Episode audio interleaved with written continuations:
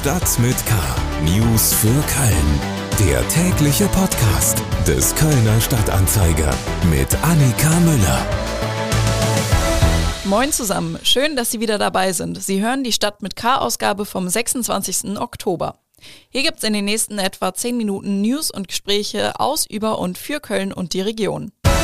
Heute in Stadt mit K. Wie kontrollieren die Uniklinik und andere Krankenhäuser in Köln, ob Besucherinnen und Besucher geimpft, genesen oder getestet sind? Kölner Gastronome kritisieren strenge Kontrollen der Stadt. Und E-Scooter-Bergung aus dem Rhein gestoppt. Was war da los? Schlagzeilen.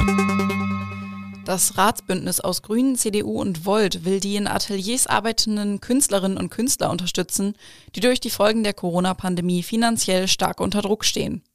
Solange die Pandemie anhält, solle die Stadtverwaltung auf Kündigungen und Räumungen in städtisch verwalteten Ateliers verzichten.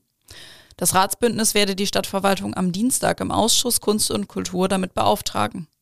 Seit Juni 2021 spreche das Kölner Kulturamt wieder solche Kündigungen aus, die es auf politische Initiative hin zwischenzeitlich ausgesetzt hatte, teilten die Grünen am Montag mit. Auf der Hohe Straße gibt es einen neuen Pop-up-Store. Erster Mieter ist Gin de Cologne. Der Laden soll zum Wochenende öffnen.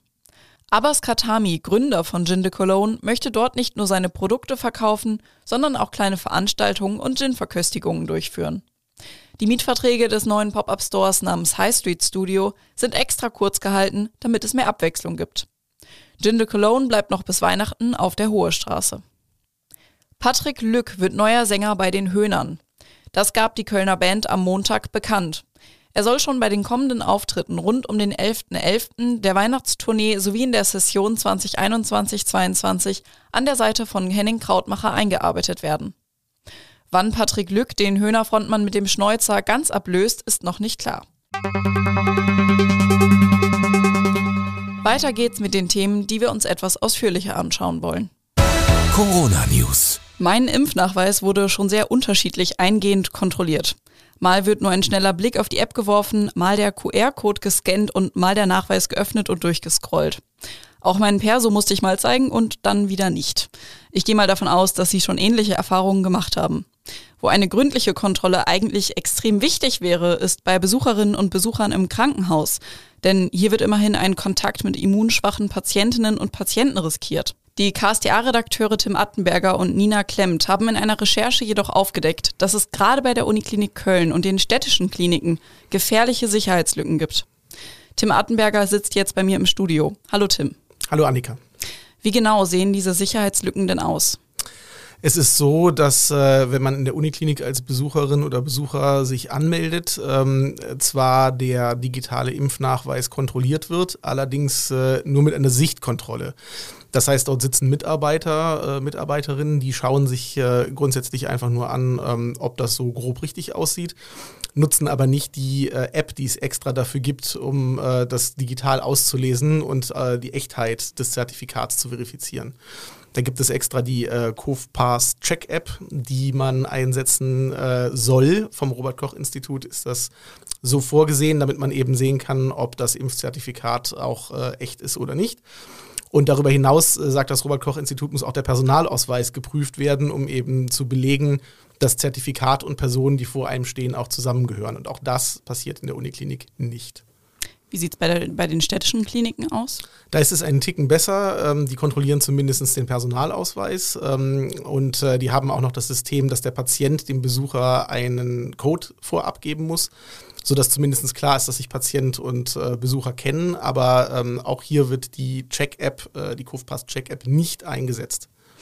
Wäre es dann ohne weiteres möglich, die App so zu nutzen bei den Kontrollen? Also zumindest für die Uniklinik können wir das sehr sicher sagen, weil die ein System haben, ähm, wenn man sich dort anmeldet als Besucher, Besucherin, dann muss man auch äh, vorher einen Anmeldeprozess durchlaufen und in diesem bekommt man einen QR-Code, der dann auch, wenn man sich meldet, tatsächlich geprüft wird mit einem entsprechenden Gerät, in diesem Fall mit einem Tablet-Computer. Und äh, da könnte man natürlich ohne weiteres auch die CoVPass Check-App installieren und dann auch den Impfnachweis auf diese Art und Weise überprüfen. Ihr habt sowohl die Uniklinik als auch die städtischen Kliniken mit diesen Sicherheitslücken konfrontiert. Wie haben sie reagiert? Äh, die städtischen Kliniken haben ähm, grundsätzlich erstmal etwas verhaltener reagiert, haben gesagt, sie stellen diese Prozesse immer wieder in Frage und, und äh, schauen, ob sich Änderungen lohnen. Die Uniklinik hat tatsächlich, als äh, wir sie damit konfrontiert haben, angekündigt, dass sie das Verfahren jetzt ändern wird und dass sie die COVPass-Check-App in Zukunft einsetzen wird und auch die Personalausweise kontrollieren wird. KSTA-Redakteur Tim Attenberger über Corona-Sicherheitslücken bei der Uniklinik und den städtischen Kliniken. Mehr Informationen dazu finden Sie auf ksta.de. Gastro. Vor einer Weile hatten wir hier im Podcast schon mal über Streitigkeiten zwischen Gastronomen und Ordnungsamt gesprochen. Da ging es um vermeintlich unverhältnismäßiges Auftreten der Beamten bei Kontrollen. Aktuell kritisieren Kölner Gastronome wieder das Verhalten von Ordnungsbeamten. Es geht um die Ausstattung der Außengastronomie. Dirk Riese aus unserer Lokalredaktion ist mir jetzt per Teams zugeschaltet. Hallo Dirk. Hallo. Du hast mit mehreren Gastronomen aus Köln gesprochen. Was genau werfen sie dem Ordnungsamt und der Stadt denn eigentlich vor?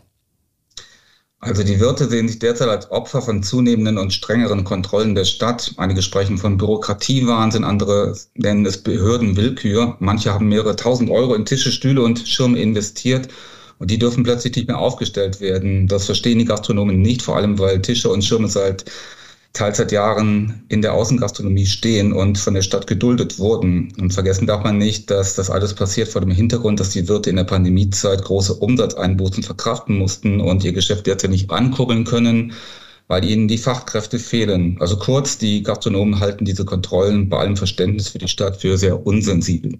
Hm. Die Stadt beruft sich dabei ja auf das Gestaltungshandbuch, das 2017 vom Rat beschlossen wurde. Sind die Richtlinien darin denn wirklich so streng? Also zunächst wundert sich die Stadt, dass das Thema jetzt so aufploppt und an Fahrt gewinnt, denn mit diesem Gestaltungshandbuch wollte die Politik 2017 dafür sorgen, dass der öffentliche Raum ansprechend gestaltet wird.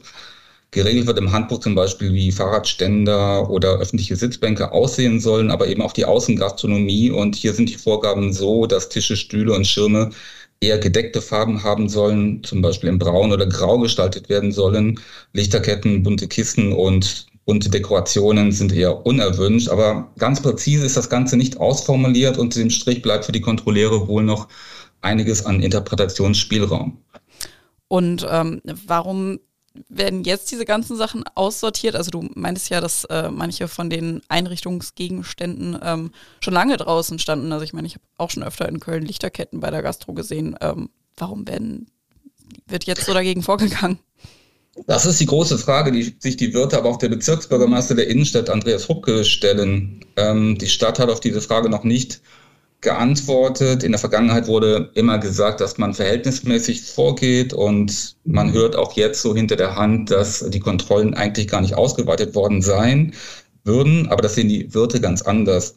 Der Bezirksbürgermeister der Innenstadt hat, um das Ganze zu klären, jetzt am kommenden Donnerstag das Thema auf die Tagesordnung der Bezirksvertretung Innenstadt heben lassen. Da soll die Verwaltung darlegen, ob und wenn ja, ähm, warum die Kontrollen derzeit forciert wurden. Hubke fordert zudem einen runden Tisch, damit die Beteiligten, also Verwaltung, Politik und Wirte, künftig besser ins Gespräch kommen. Dirk Riese aus unserer Lokalredaktion über die Kritik von Kölner Gastronomen über zu strenge Kontrollen der Stadt. Mehr Informationen zu dem Thema gibt's auf ksta.de. Köln. Die Wasserschutzpolizei hat am Montagmittag eine bereits laufende Bergung von E-Scootern mit einem Baggerschiff aus dem Rhein gestoppt. Die Verleiher der E-Scooter, die die Bergung beauftragt hatten, hatten die Behörden nicht ausreichend informiert, das Bergungsteam jedoch dennoch auf den Fluss geschickt.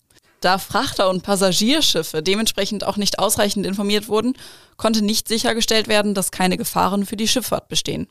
Die Bergung wurde abgebrochen.